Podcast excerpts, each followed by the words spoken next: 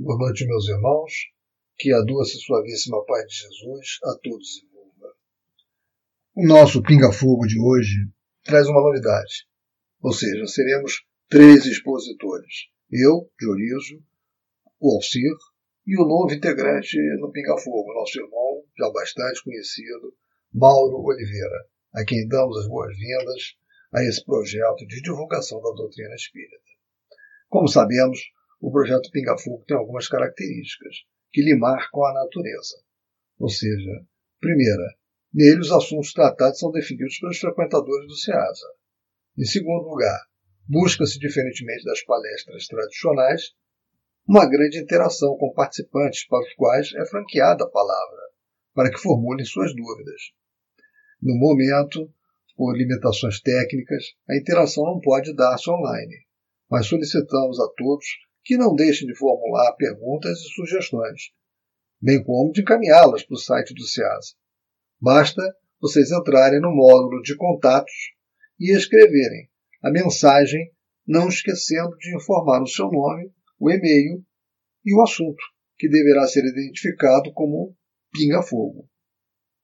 Agora, feita essa pequena introdução, daremos início ao trabalho de hoje, que terá como tema desencarnes coletivos à luz do Espiritismo. Cada expositor terá 20 minutos para sua apresentação, e o desenvolvimento do tema obedecerá à seguinte divisão.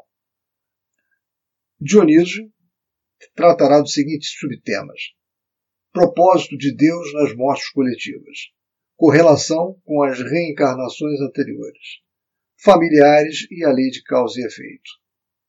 Alcir tratará dos seguintes subtemas: vítimas de várias idades, preparativos pela espiritualidade superior e atendimento no plano espiritual. E o nosso irmão Mauro tratará de condição de entrada no plano espiritual, dor na hora da morte e formação do grupo que irá desencarnar. Então, dando início, propósito de Deus nas mortes coletivas.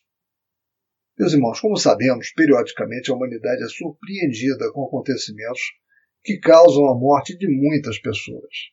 Algumas decorrem de eventos da natureza, como tsunamis, terremotos, desabamento de terra, aparecimento de pandemias, como a peste negra, foi a pandemia mais devastadora registrada na história humana, tendo resultado na morte de 75 a 200 milhões de pessoas. E o pico na Europa deu-se nos anos de 1347 a 1351. A gripe espanhola, que ocorreu de janeiro de 1918 a dezembro de 1920, essa gripe espanhola infectou 500 milhões de pessoas, cerca de um quarto da população mundial na época. O ebola, que ocorreu em dezembro de 2013 a junho de 2016, e atualmente o novo coronavírus, também denominado de Covid-19.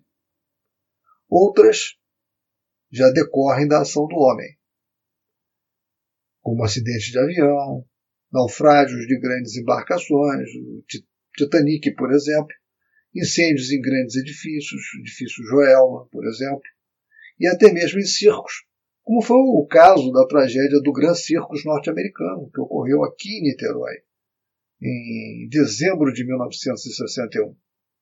Nessa tragédia morreram 503 pessoas e mais de 800 sofreram ferimentos. Então, cabendo registrar ainda, né, entre essas tragédias, as incontáveis guerras promovidas pelo homem ao longo da história, onde milhões de vidas foram ceifadas. Bom, o nosso insigne codificador da doutrina espírita, nosso mestre Allan Kardec, no Livro dos Espíritos, na sua terceira parte, A Lei de Destruição, faz uma extensa análise dessas tragédias coletivas. E, especificamente na pergunta 737, interroga diretamente os espíritos sobre o que pretende a divindade com essas desencarnações coletivas. E, para a surpresa do codificador, os benfeitores disseram que era para fazer a sociedade progredir. Vejamos a literalidade da pergunta e da resposta. Então, a questão 737 do Livro dos Espíritos. Com o que fim fere Deus a humanidade por meio de flagelos destruidores? E vem a resposta. Para fazê-la progredir mais depressa. Ponto. Já não dissemos ser a destruição uma necessidade para a regeneração moral dos espíritos, que em cada nova existência sobem um degrau na escala do aperfeiçoamento? Preciso é que se veja o objetivo para que os resultados possam ser apreciados. Somente do vosso ponto de vista pessoal os apreciais. Daí vem que os qualificais de flagelos, por efeito do prejuízo que vos causam. Essas subversões, porém, são frequentemente necessárias para que mais pronto se dê o advento de uma melhor ordem de coisas e para que se realize em alguns anos o que teria exigido muitos séculos. Bem, meus irmãos, tendo em vista a resposta fornecida pelos espíritos, Allan Kardec indagou se nesses casos muitos inocentes não seriam vítimas dos infelizes acontecimentos. Os benfeitores espirituais afirmam que não, porque somente nos acontece aquilo de que temos necessidade para evoluir. A lei de causa e efeito estabelece os parâmetros não somente dos resgates coletivos, como também das técnicas que induzem os indivíduos a esses resgates calamitosos. Observamos, por exemplo, que nos acidentes aéreos, pessoas chegam num momento e resolvem mudar a viagem. Desenvolvem um esforço tremendo, enquanto outros lutam para poder ser incluídos naquele voo. E, como resultado, padecem essas consequências que estão dentro da sua programação evolutiva. O outro item é sobre a correlação com as reencarnações anteriores. Bem, a doutrina espírita nos esclarece que existe uma correlação dessas tragédias, que provocam inumeráveis desencarnações, com as reencarnações anteriores das vítimas. Imaginemos como eram as guerras do passado, como são algumas calamidades do presente, quando há conciliábulos de pessoas que estão vinculadas pelos mesmos interesses sórdidos de prejudicar a comunidade, através de fenômenos perturbadores e destrutivos. Essa ligação irá ressurgir quando reencarnarem e serão atraídos pela lei das afinidades, para que estejam no mesmo local, a fim de coletivamente resgatarem o delito.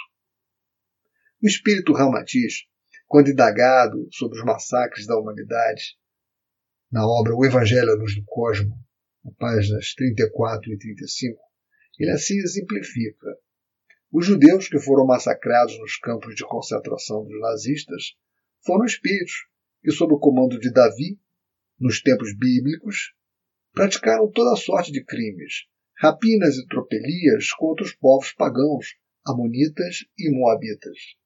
Eles retardaram a excessa espiritual desses povos ao destruir-lhes prematuramente os corpos, que ainda lhes proporcionavam o ensejo de aprendizado espiritual na matéria. Os judeus então estigmatizaram-se a si próprios pelo derramamento ignominioso do sangue dos irmãos mais fracos e ignorantes, fazendo jus às correções kármicas futuras que a lei lhes impôs no decorrer de novas existências carnais. Assim, o bárbaro sofrimento que eles enfrentaram no trucidamento e nos fornos crematórios dos nazistas limpou-lhes as manchas do perispírito enfermiço, ensejando-lhes condições mais sedativas e agradáveis na vivência das próximas encarnações educativas. Uma outra obra que vale a pena ser citada é Crônicas de um e de outro, de Kennedy ao Homem Artificial. É uma obra de autoria conjunta de Luciano dos Anjos e Hermínio Miranda, da editora FEB, capítulo 33, as páginas 121 e 123. Nessas páginas encontramos a seguinte crônica, intitulada Os Nazistas de Biafra, da qual extraímos a seguinte passagem. Morrem em Biafra, sofrem ali os piores horrores de uma guerra irracional são torturados, queimados, dilacerados em Biafra exatamente aqueles espíritos que há quase um quarto de século entrega, integravam a horda nazista que tantas desgraças impuseram aos seus semelhantes. Repare-se que essencialmente os jovens, as crianças acima de tudo, são as principais vítimas do abominável movimento separatista. Observe o leitor que as imagens que as revistas nos transmitem, criaturas esquálidas, cadavéricas, morrendo de inanição no meio das ruas, esqueletos se arrastam nas sarjetas e a antropofagia começa a generalizar-se. Os corpos se amontoam em tétricas pilhas misturados, aos quais há alguns que ainda se estertoram, mas para quem não há a mais mínima esperança de socorro. A cremação é a única solução, e nela alguns mortos-vivos vão gemer suas últimas dores. Outros, ainda respirando, acabam devorados pelos abutres, quando não são as formigas que lhes vêm assinalar as derradeiras torturas físicas e psicológicas.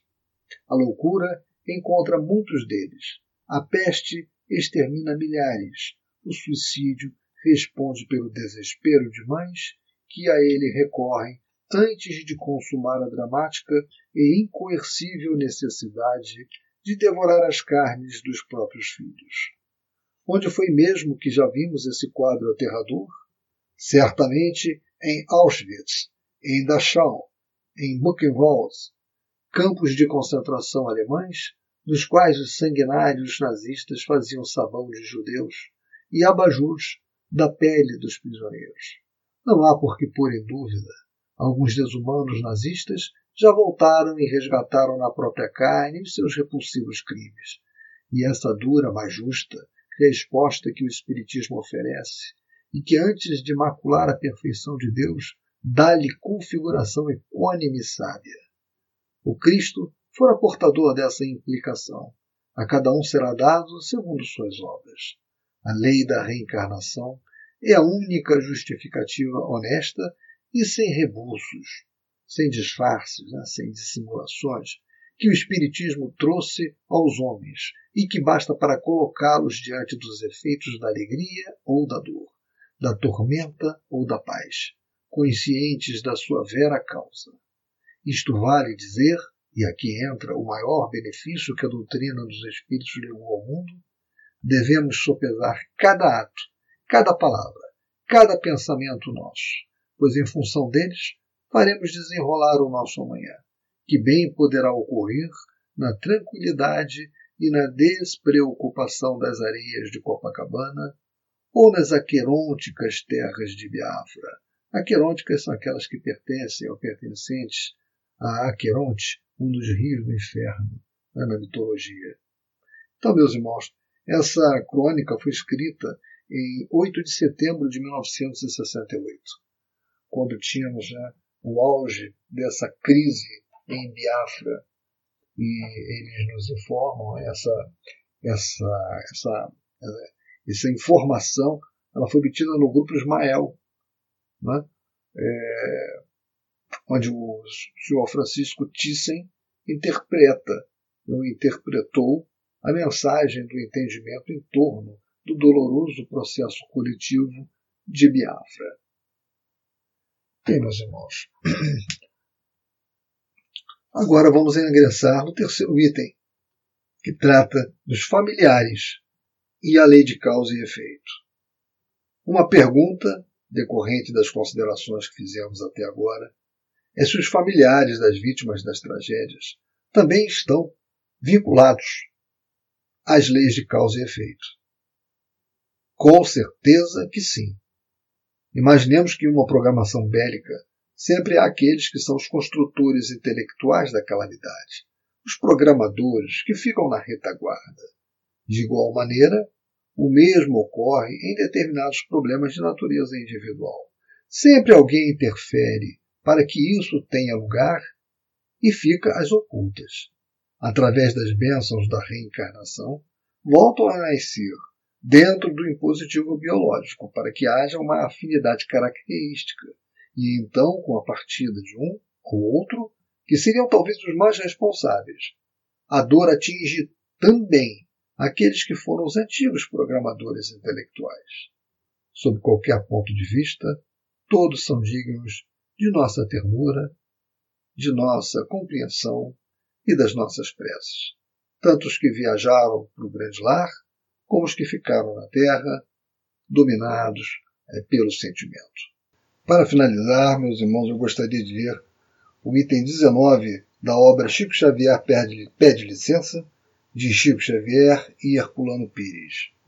Esse item ele é intitulado Desencarnações Coletivas e é uma mensagem de Emmanuel.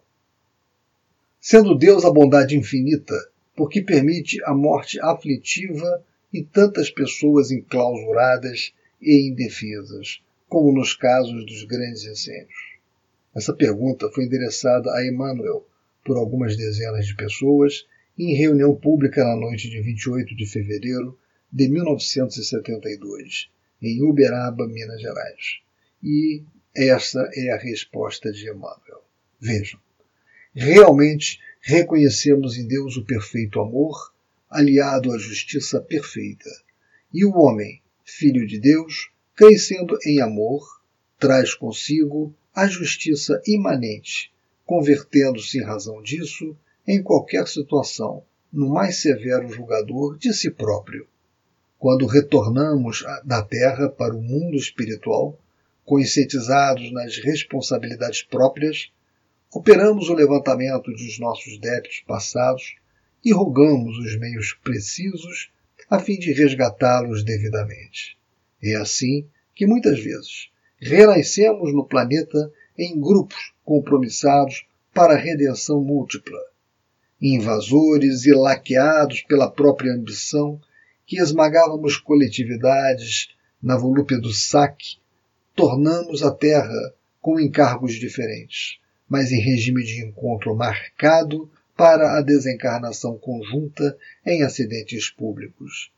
Exploradores da comunidade, quando lhe exauríamos as forças em proveito pessoal, pedimos a volta ao corpo denso para facearmos unidos o ápice de epidemias arrasadoras.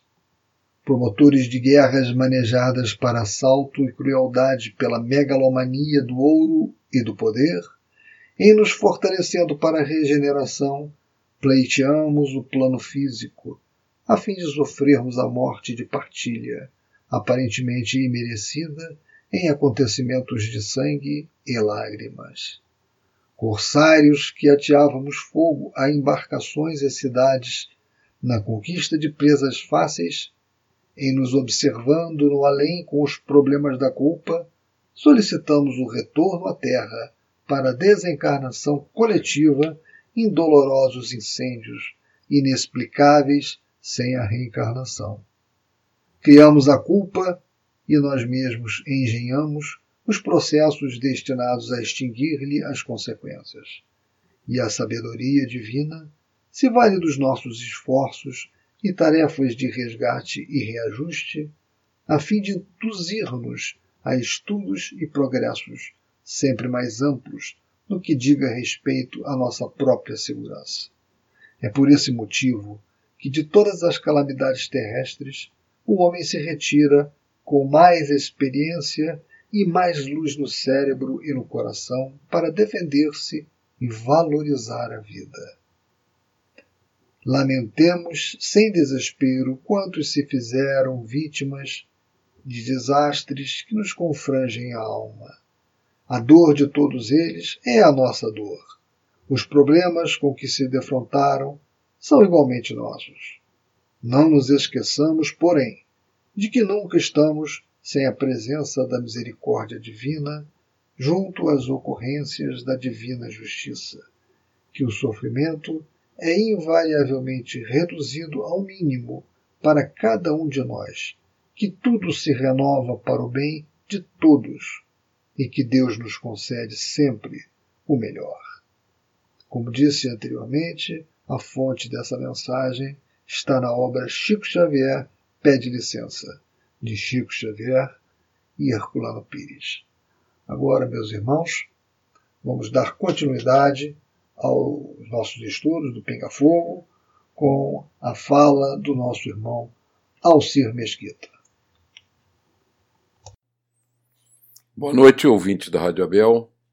Dando continuidade ao projeto Pinga Fogo da noite de hoje, que o tema é Desencarnes Coletivos à Luz do Espiritismo, nós vamos abordar eh, os temas, os preparativos da espiritualidade superior, o atendimento no plano espiritual e vítimas de várias idades. Esses três temas e o tema total da noite de hoje, né, os desencarnes coletivos à luz do Espiritismo, ele não poderia ser mais oportuno no momento em que vivemos, que é um desencarne coletivo. Né? A pandemia do Covid-19, como todas as outras pandemias, convocam uma quantidade enorme de espíritos a retornarem à pátria espiritual. E a sensação né, desses desencarnes coletivos, para quem os observa, é de muito medo, de muito transtorno, é de muita angústia. E nós vamos recorrer a Emmanuel para entender um pouco melhor essa fenomenologia e podermos identificar a bondade divina nessas ações extremas, né? Emmanuel é perguntado através de Chico numa reunião pública, já que Deus é de bondade infinita, por que permite a morte aflitiva de tantas pessoas, enclausuradas e indefesas, como nos casos dos grandes incêndios. O endereço são as mortes coletivas, como um todo. Né?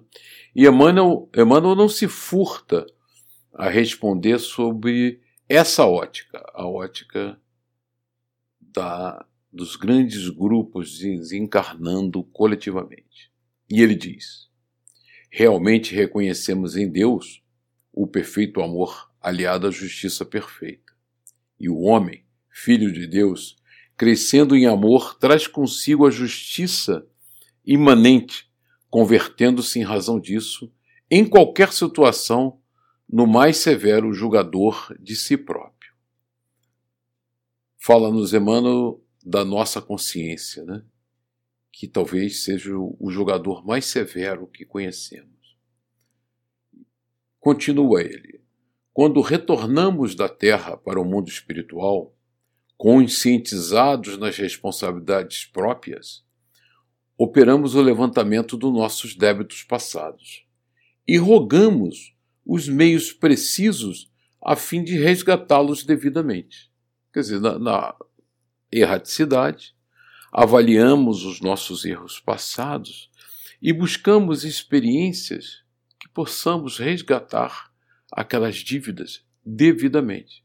E é assim que muitas vezes renascemos no planeta em grupos compromissados para a redenção múltipla. E ele começa a exemplificar. E vejam vocês, no primeiro exemplo que Emmanuel nos dá, ele diz: invasores ilaqueados pela própria ambição, que esmagávamos coletividades na volúpia do saque, tornamos a terra com encargos diferentes, mas em regime de encontro marcado para desencarnação conjunta em acidentes públicos. Exploradores da comunidade, quando lhes auríamos as forças em proveito pessoal, pedimos a volta ao corpo denso para facearmos unidos o ápice de epidemias arrasadoras. Olha que como Emmanuel endereça com muita clareza o que nós estamos vivendo, né? Isso está no livro Chico Pede Licença, psicografia de Chico de vários espíritos, e nesse trecho Emmanuel nos explica as mortes coletivas e nos explica mais ainda que quando nós, no passado, encarnações passadas, fomos exploradores da comunidade, quando lhe exauríamos as forças em proveito pessoal, pedimos a volta ao corpo denso para facearmos unidos o ápice de epidemias arrasadoras. E vejam vocês, é exatamente o que acontece agora. Então, nós vamos dar testemunhos muito próprios e resgatarmos esse processo de aprendizado de aprendizado nos liberta, nos cura a consciência de erros do passado, de erros que cometemos ao exaurir, ao exaurir as forças do nosso semelhante. E como funciona a idade nesse processo? E aí eu peguei agora uma estatística mais ou menos recente do Covid-19 e as idades de desencarne. E nós estamos vendo uma concentração bastante acentuada de espíritos desencarnando na idade de 50 a 90 anos. A massa absoluta dos desencarnes se dá nessa idade, por uma série de razões especiais, mas com algumas mensagens da espiritualidade. Né? Que fenômeno seletivo é esse de uma pandemia que seleciona faixas etárias elevadas, convidando-as ao desencarne. E aí pensamos, não seria espíritos com dívidas nas, nos grandes eventos catastróficos do planeta Terra, né? a Primeira e a Segunda Guerra Mundial, as grandes ditaduras, né? na China, na Rússia, que levaram milhares à morte e sofreram profundamente e foram exauridos nos trabalhos forçados no Japão.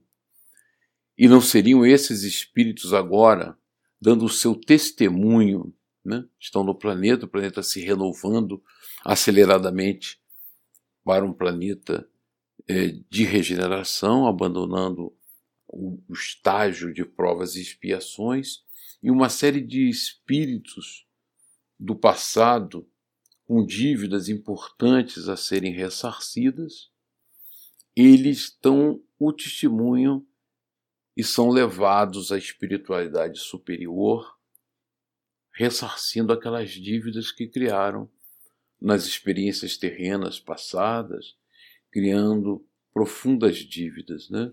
o que Emmanuel faz nas suas respostas é linkar muito claramente os diversos tipos de mortes coletivas né, com atitudes morais inadequadas que a gente teve no passado. Eu selecionei, enfatizei em particular essa, porque ela está muito ligada com o que nós estamos vivendo, com a nossa realidade no planeta nesse instante. E como é recebido isso, né? como é o preparativo no mundo, na espiritualidade superior? Como é que é esse atendimento? Como, como funciona esse processo? E aí nós vamos recorrer a esse livro maravilhoso, que é o Nosso Lar, né? que tem uma informação maravilhosa sobre este processo que é no capítulo 41, intitulado Convocados à Luta. E diz André Luiz: Nos primeiros dias de setembro de 39, nosso lar sofreu igualmente o choque porque passaram diversas colônias espirituais ligadas à civilização americana. Era a guerra europeia, tão destruidora nos círculos da carne quão perturbadora no plano do espírito. Entidades numerosas comentavam os empreendimentos bélicos em perspectiva, sem disfarçarem o imenso terror de que se possuíam. Logo após os primeiros dias que assinalaram as primeiras bombas na terra polonesa, encontrava-me ao entardecer nas câmeras de retificação, junto de Tobias e Narcisa, quando o inesquecível clarim se fez ouvir por mais de um quarto de hora. Profunda emoção nos invadira a todos. É a convocação superior aos serviços de socorro à terra, explicou-me Narcisa bondosamente. Então, é, como são esses preparativos? E André Luiz, com aquela clareza e riqueza, nos descreve, né? Ele ouve por um quarto de hora, ou seja, 15 minutos, um clarim emocionante, proveniente da espiritualidade superior, convocando a todos para o trabalho de socorro à Terra. Diz Narcisa ainda: temos o sinal de que a guerra prosseguirá, com terríveis tormentos para o espírito humano. Embora a distância, toda a vida psíquica americana teve na Europa a sua origem. Teríamos grande trabalho em preservar o novo mundo. A clarinada fazia-se ouvir com modulações estranhas e imponentes. Notei que profundo silêncio caiu sobre todo o ministério da regeneração. Atento à minha atitude de angustiosa expectativa, Tobias informou: quando sou o clarim de alerta em nome do Senhor, precisamos fazer calar os ruídos de baixo, para que o apelo se agrave em nossos corações. E era a espiritualidade superior convocando a todos. Esse é um símbolo importante, né? Porque havia um clarim, de fato. Quando o misterioso instrumento desferiu a última nota, fomos ao grande parque a fim de observar o céu. Então continuam os sinais da preparação da espiritualidade, superior para isso. Profundamente comovido, vi inúmeros pontos luminosos parecendo pequenos focos resplandecentes e longínquos a se librarem no firmamento, quer dizer, volitavam no firmamento. Esse clarim diz Tobias, igualmente emocionado. É utilizado por espíritos vigilantes, de elevada expressão, expressão hierárquica. Então, são espíritos de elevada expressão hierárquica, espíritos sublimes, que brilhavam no firmamento e faziam soar os clarins convocando a todos os trabalhadores de boa vontade para a tarefa de recepção daqueles desencarnados. Né? Regressando ao interior das câmeras, tive a atenção atraída para enormes rumores provenientes das zonas mais altas da colônia, onde se localizavam as vias públicas. Tobias confiou a Narcisa certas atividades de importância junto aos enfermos e convidou-me a sair para observar o movimento popular. Isso em nosso lar, estamos falando da colônia. Chegados ao pavimento superiores, de onde nos poderíamos encaminhar à Praça da Governadoria, notamos intenso movimento em todos os setores. Identificando-me o espanto natural, o companheiro explicou: esses grupos enormes dirigem-se ao Ministério da Comunicação à procura de notícias. O clarim, que acaba de soar, só vem até nós em circunstâncias muito graves. Então haveria um desencarne coletivo. Todos sabemos que se trata da guerra, mas é possível que a comunicação nos forneça algum detalhe especial. Observe os transeuntes. Ao nosso lado, viam dois senhores e quatro senhoras em conversação animada. Imagine, dizia uma, O que será de nós no auxílio? Há muitos meses consecutivos, o movimento de súplicas tem sido extraordinário. Experimentamos justa dificuldade para atender todos os deveres. E nós, com a regeneração? objetava o cavalheiro mais idoso.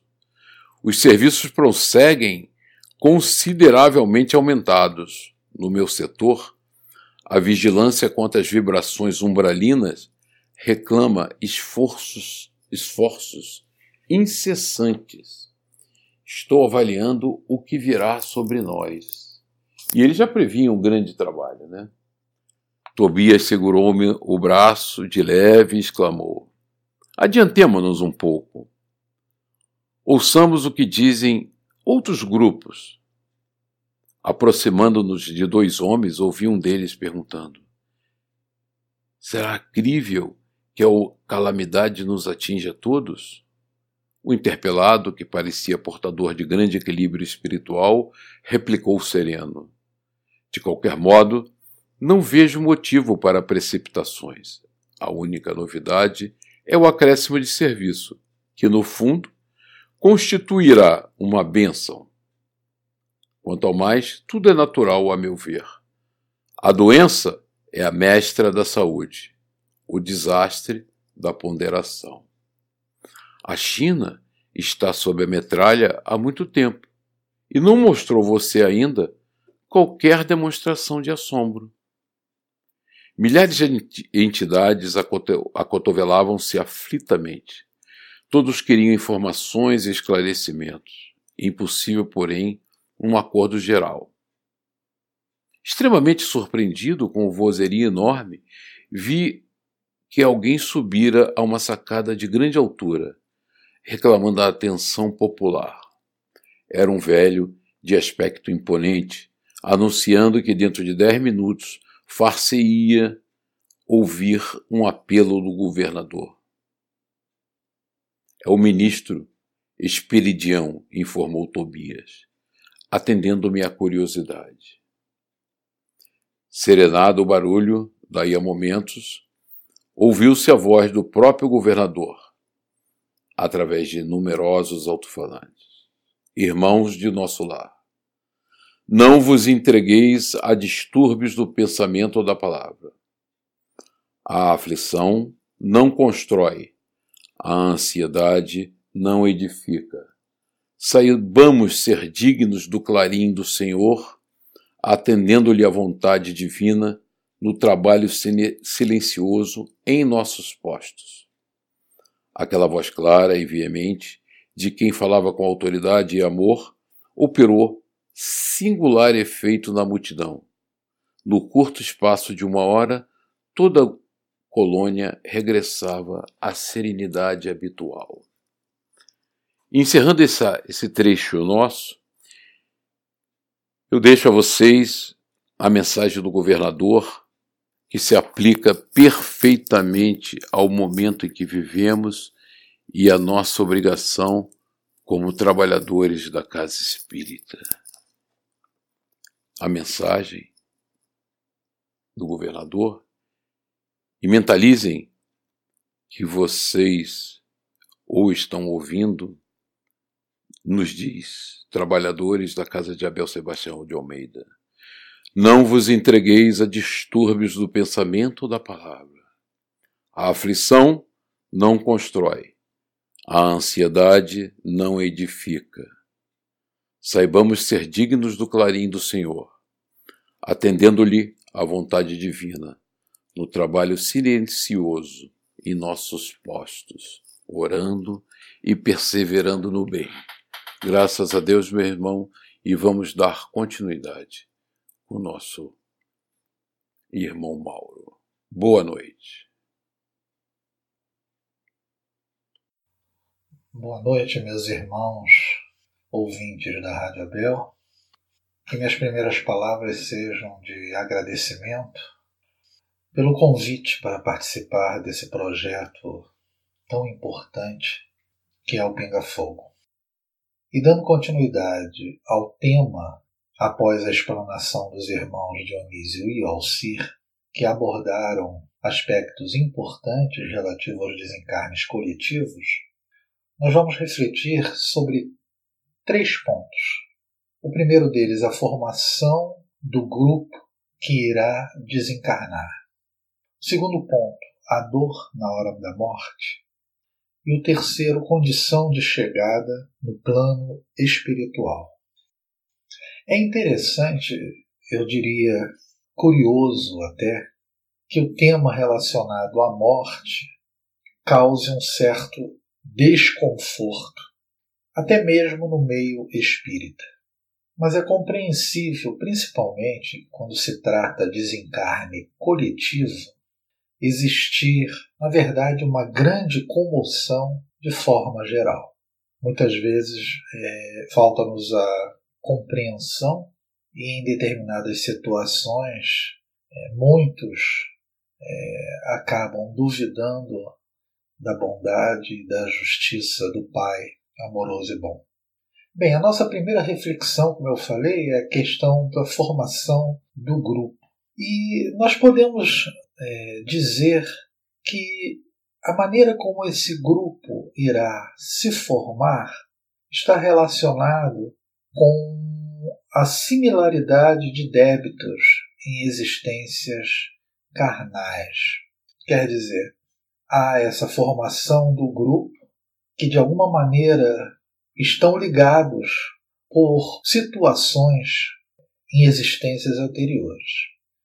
Isso se explica porque muitas vezes nós participamos isoladamente ou em grupo de ações que ferem as leis divinas e principalmente a lei de amor ao próximo. Quando em determinadas situações, prejudicamos alguém individualmente ou prejudicamos um grupo de pessoas. Não raro somos causadores de suas dores, sofrimentos e até responsáveis, direta ou indiretamente, por suas mortes. Mas nós devemos atentar para algo é, importante. A justiça divina, ela não falha. A lei de causa e efeito, de ação e reação, está sempre presente. Isso acarreta que muitas vezes a correção da atitude indevida acontece de forma imediata, quer dizer, sofremos já na existência atual então, nós temos duas situações bem claras aqui. Aqueles que trazem débitos do passado e os que sofrem já na encarnação atual. Mas há um ponto né, que a gente tem que refletir. O que tem a ver isso de diferença? Quais as consequências? O que ocorre? Qual o diferencial entre os dois casos? Emmanuel, no livro Chico Xavier Pede Licença, ele toca num aspecto muito sutil e às vezes é, desprezado na hora de refletirmos. Falamos sempre muito de arrependimento, mas há a questão do sentimento de culpa. E esse sentimento ele é tão importante nesse processo porque, na verdade, ele é um desencadeador inicial desse sentimento de se arrepender em relação ao erro cometido. E ele nem sempre vem de forma imediata. A culpa, às vezes, não acontece de maneira muito rápida, apenas quando nos damos conta do mal que fizemos. Então, aqueles que sofrem na existência atual, muitas vezes, não sentiram culpa ainda. Em consequência, não se arrependeram. Com relação a essa reflexão que fizemos, há o ponto que, bem claro, porque para uns é o início do processo do reajustamento, enquanto para outros é a continuidade desse processo, porque existe um planejamento reencarnatório. Sabemos que nem sempre é tudo determinado, Muitas coisas o são. E mesmo essas que são determinadas possuem é, características e, e, e nos dão condições de minimizarmos e modificarmos algumas coisas. Essa formação ou um momento onde esse desencarne possa ocorrer, elas vão atender umas circunstâncias do dia a dia, né? Ocorrerão situações em que, de alguma maneira, esses espíritos estarão reunidos no mesmo lugar, naquele mesmo horário, pela mesma situação, para desencarnarem coletivamente. E nesse processo todo que acabamos de falar, com relação à culpa, inclusive, e eu comentei sobre o Emmanuel, né, da, no livro Chico Xavier Pede Licença, ele nos diz o seguinte: às vezes empreendemos determinados movimentos destrutivos, em desfavor da comunidade ou do indivíduo.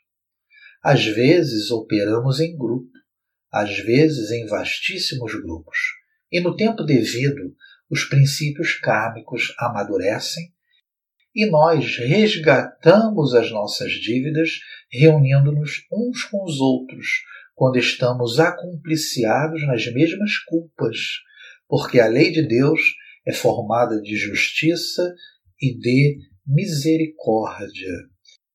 Então é, é, é interessante isso daqui, porque se para uns é o início e o outro é uma continuidade desse processo, é, a gente pode afirmar claramente o seguinte: que o desencarne vai ser coletivo. Porém, o que causou e o que deu origem e os seus efeitos são individuais, relativo a cada um desses espíritos, e esses efeitos, né, as consequências disso, irão atender a uma necessidade íntima de cada um. Por isso que aí entra a questão do merecimento, o histórico, o grau de arrependimento pelos atos cometidos e o desejo sincero de repará-los. E por que nós estamos falando justamente nesses efeitos, nessas consequências?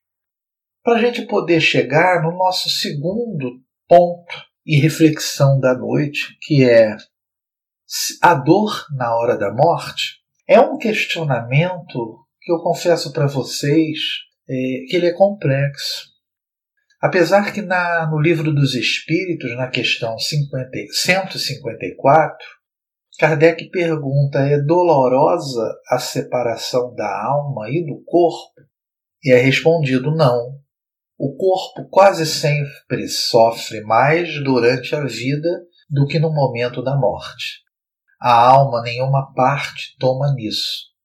Os sofrimentos que algumas vezes experimentam no instante da morte são um gozo para o espírito que vê chegar o termo do seu exílio. Então a gente observa aqui que a resposta dos espíritos é bastante clara e nos dizem o que? Não, não há dor no momento que existe a separação né, do, do espírito e do corpo.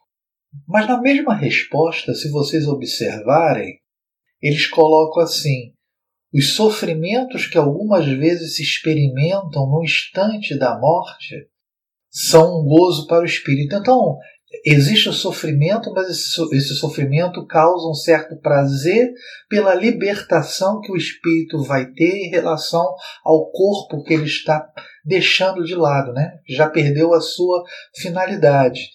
É, se a gente observar a definição através do dicionário, dor significa uma, normalmente uma sensação desagradável ou penosa, de intensidade variável, causada por um estado anômalo do organismo. Então, por isso que ele fala que eh, a dor é maior enquanto ainda está em vida, porque o espírito está encarcerado no corpo físico e ainda necessita do que essa dor vai trazer a ele em termos de sensações. Né? Sabemos que a dor é um instrumento de crescimento nosso. E a questão do sofrimento nos traz o que? A grande aflição do espírito. Isso nos coloca que o sofrimento que ele passa e tem no momento que existe a separação do espírito e do corpo é um sofrimento muitas vezes moral. A gente lembra novamente que existe uma diferença enorme entre morte e desencarne. A morte se caracteriza pela falência de todos os órgãos, enquanto o desencarne é o momento exatamente do questionamento que há o desligamento do espírito em relação ao corpo. Por que, que a gente está comentando sobre a questão do desencarne e do sofrimento? Porque o tipo de morte que cada um de nós terá, e, e aí a gente fala não de maneira irônica, mas cada um tem a morte que merece, porque esse sofrimento vai depender do tipo de vida que esse espírito teve enquanto encarnado. O quanto ele é desprendido espiritualmente, que se já se libertou das paixões terrenas, da matéria.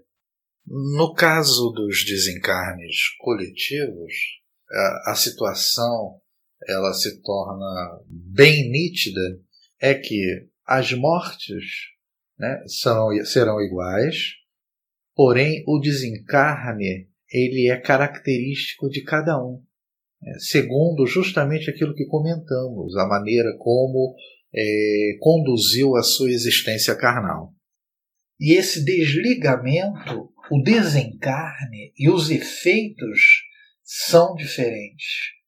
É o período né, que o espírito passa, alguns com necessidades de sofrer ainda os efeitos do corpo em decomposição.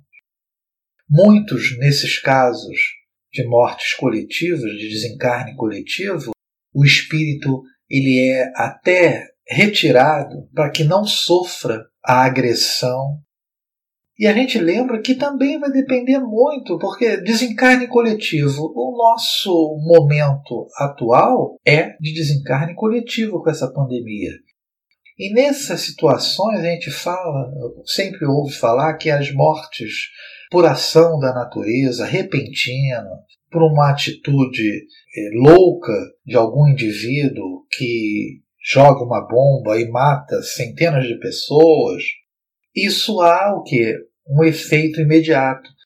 O fluido vital ainda está muito presente, então há um certo choque. E por isso que eu falei que, a, que o questionamento era complexo, porque a questão da dor e do sofrimento, as coisas muito próximas uma da outra, também tem a ver com essa maneira como ocorreu essa morte e esse desenlace. Na verdade, ao estarmos desenvolvendo essa segunda reflexão sobre se a dor na hora da morte, né, e na verdade o tipo de desencarne, inevitavelmente estaremos já de certa forma desenvolvendo a terceira reflexão, porque uma está relacionada à outra. Né? A maneira como chegaremos no plano espiritual dependerá de forma decisiva do tipo de morte e também a maneira como nós eh, conduzimos a nossa existência terrena. Para confirmar isso, algumas reflexões e algumas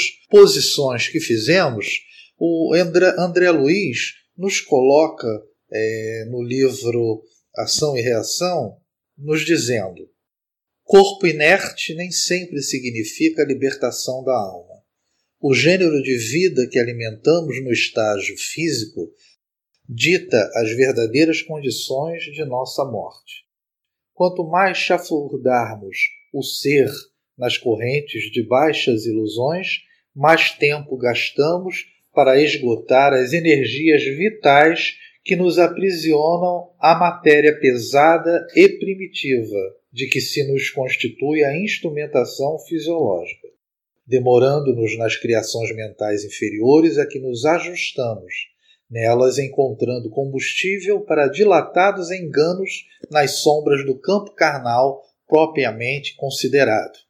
E quanto mais nos submetamos às disciplinas do espírito, que nos aconselham equilíbrio e sublimação, mais amplas facilidades conquistaremos para a exoneração da carne em quaisquer emergências de que não possamos fugir por forças dos débitos contraídos perante a lei. É o caso dos desencarnes coletivos.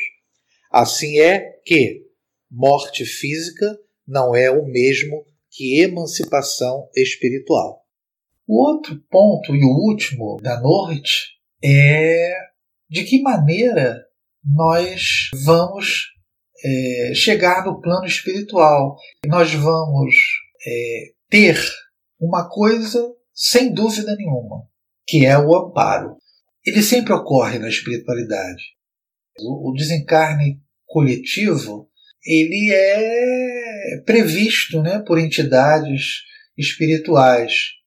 E essas entidades acolhem esses desencarnantes de maneira quase que imediata muitas vezes em postos de socorro por eles montados através do que da vontade, do pensamento, né? Aquela ideia de que o espírito é, cria e muitas vezes na própria região da catástrofe ou do, do desastre. Somos recebidos pela espiritualidade por equipes que amorosamente é, cuidarão de maneira específica, caso a caso, de todos aqueles e de acordo, na verdade, com a necessidade de cada um. Bem, meus irmãos, era isso que nós tínhamos que falar a respeito do tema, um tema sempre muito impactante, principalmente para aqueles que tiveram parentes nessa situação, mas que aqueles que ficam e sofrem estavam naquele grupo familiar, justamente para que essa perda e essa dor é, corrija intimamente a nossa essência ainda inferior. Encerrando um trecho, mais uma vez, de ação e reação, e onde André Luiz nos diz: As entidades que necessitam de tais lutas expiatórias são encaminhadas aos corações que se acompliciaram com elas em delitos lamentáveis no pretérito distante ou recente, ou ainda aos pais que faliram junto dos filhos em outras épocas, a fim de que aprendam na saudade cruel e na angústia inominável o respeito e o devotamento, a honorabilidade e o carinho que todos devemos na terra ao Instituto da Família. A dor coletiva é o remédio que nos corrige as falhas mútuas. Portanto, meus irmãos, o que André Luiz nos diz apenas confirma um fato: é que todos nós estamos unidos uns aos outros para que possamos nos melhorarmos e, acima de tudo, possamos aprender a nos amarmos verdadeiramente. Eu agradeço mais uma vez a oportunidade e muita paz a todos.